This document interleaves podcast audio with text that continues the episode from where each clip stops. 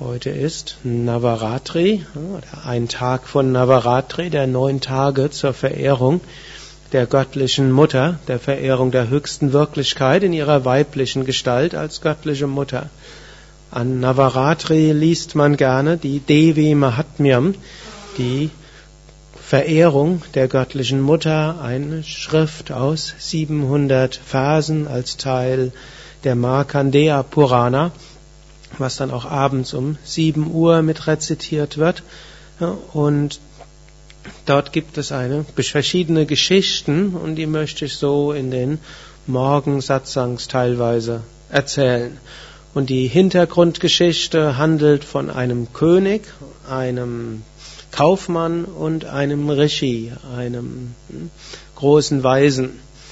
Zwar gab es einen König und der hatte ein florierendes Königreich, also es gab dort zum damaligen Indien verschiedenste Königreiche und er hatte sein Königreich gut regiert, die Wirtschaft florierte, die Schatztruhen waren gefüllt.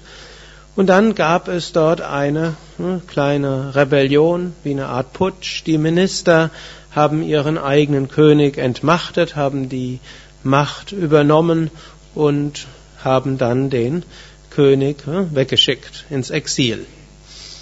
Gut, der König war ein spiritueller Mensch und er dachte, was zu tun war und so wanderte er und dachte, wenn ich schon kein Königreich mehr habe, dann sollte ich ja vielleicht mehr spirituelle Praktiken machen und so ging er in einen Ashram, wo ein Rishi war, ein großer Weiser.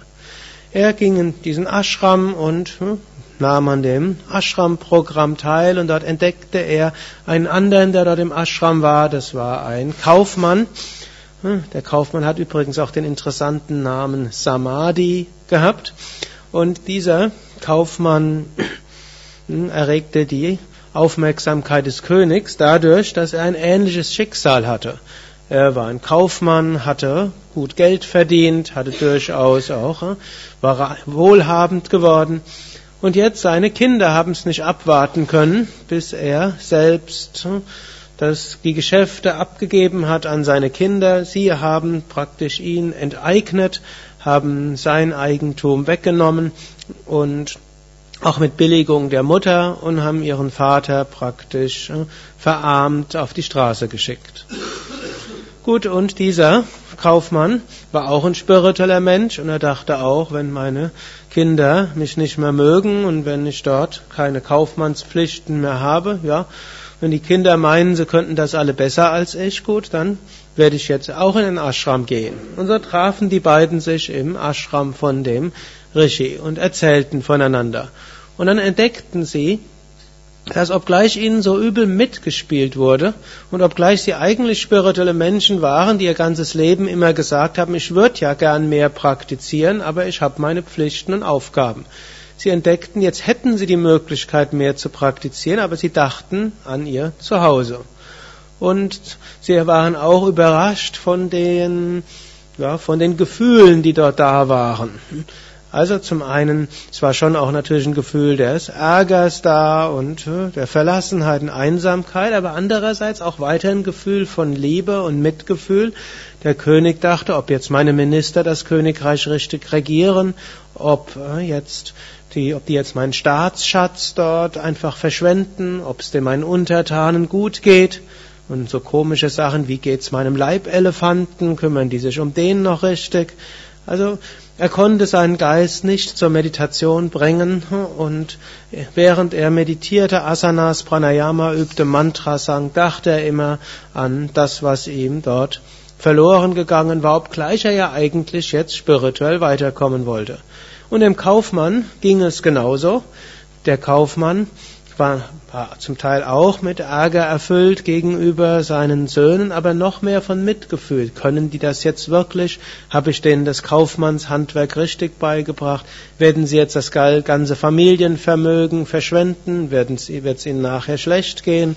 So, er hatte nicht nur den Ärger gehabt, sondern auch weiter Sorge, denn er hatte ja schließlich sein ganzes Leben nur für seine Kinder gearbeitet. Die haben ihn zwar vorzeitig ja, dort enteignet, aber irgendwo hatte er weiter Sorge gehabt. Und auch ihm gelang es nicht, seinen Geist davon vollständig zu lösen.